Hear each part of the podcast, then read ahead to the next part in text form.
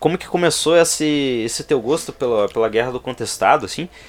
E como você acabou de comentar sobre algumas, algumas etapas ali, que partes do conflito que você achou que foi de uma certa forma desnecessário? Na verdade, desnecessário eu acho que foi inteiro. o conflito não foi necessário, porque quando você coloca contestado no nome, o contestado é só um detalhe, é uma luta jurídica. Né? A verdadeira batalha é, é o poder, é o capitalismo estrangeiro entrando na região, trazendo uma noção de progresso com um trilho que já era defasado, antigo. Se o poder público se preocupasse realmente no desenvolvimento social da região, quem sabe seria de uma outra forma. Só que ele se preocupou simplesmente em lucrar em cima disso aqui. Existe uma carência muito grande no currículo em história quanto ao contestado. Ele é pouco, pouco visto, mas a gente agora já está tentando encontrar brechas para que a gente possa inserir cada vez mais essa discussão.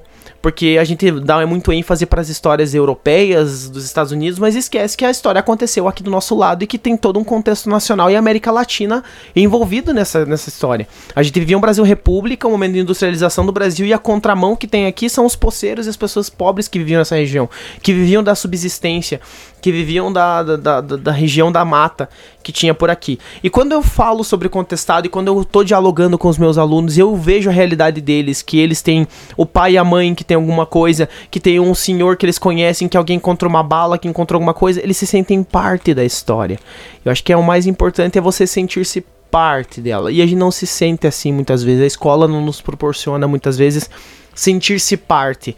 E, e é nossa função como educadores fazer esse processo de inserção, de fazer-se parte do contestado. O caboclo é uma forma de vida, é uma ideologia, é uma posição que você se coloca em relação à cidade de caçador e o contexto de contestado. Eu acho que é, eu acho que é por aí que, que a gente começa a dialogar sobre isso.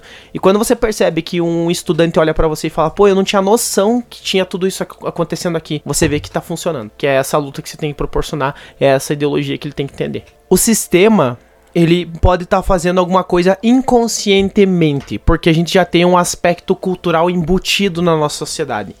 O racismo estrutural é uma coisa que está embutida na nossa sociedade, que é mascarado por piada, por brincadeira.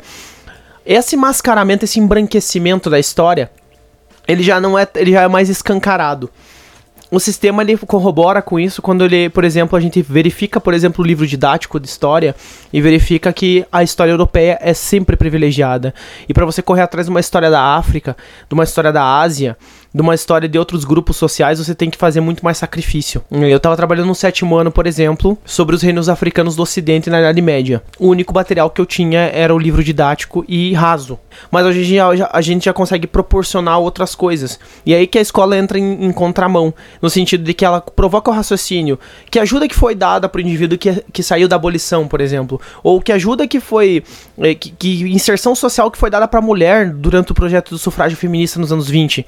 E que coisas que aconteceram pra gente modificar aspectos da nossa cultura, como a masculinidade tóxica, que é um aspecto que hoje obriga o homem a ter um padrão de masculinidade e se ele não tiver esse padrão, ele é tido como homossexual como se fosse uma coisa ruim, né? Ele, ele, ele nega é, esses aspectos. O que então a gente tem hoje coisas culturais em que o sistema muitas vezes fortalece a, part a partir da segregação. Se a coisa tá posta dessa forma, por que a gente não pode questionar ela? Por que, que ela tá acontecendo assim? Ela pode se manter depois, mas não antes sem a gente fazer o questionamento. E é aí que a história se, se, se insere. Ela tá ali junto com a filosofia, com a sociologia, com a geografia e todas as áreas do conhecimento para fazer questionamentos quanto às macroestruturas que estão postas para nós.